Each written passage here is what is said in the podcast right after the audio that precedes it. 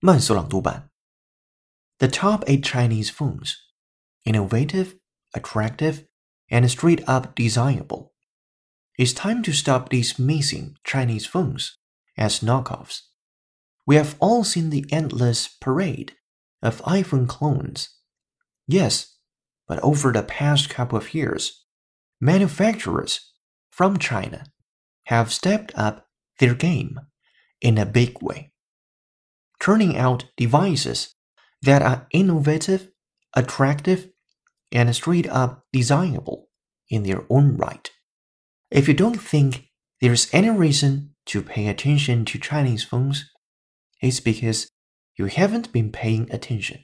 The problem is that most of the best ones aren't available in the US, meaning you'd have to deal with third party importers and a lack of official support if you did want to buy one. Some of these phones aren't available with Google services, meaning you'll need workarounds to access the Play Store even though the software is based on Android. 本期节目就到这里，浩浩老师恭喜你又进步了。